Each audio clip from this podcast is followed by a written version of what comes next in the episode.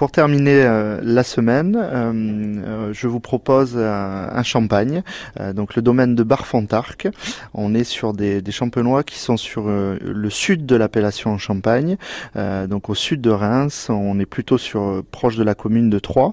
on est sur des, champagnes qui sont à dominante de Pinot, donc qui donnent un champagne très rond, très souple.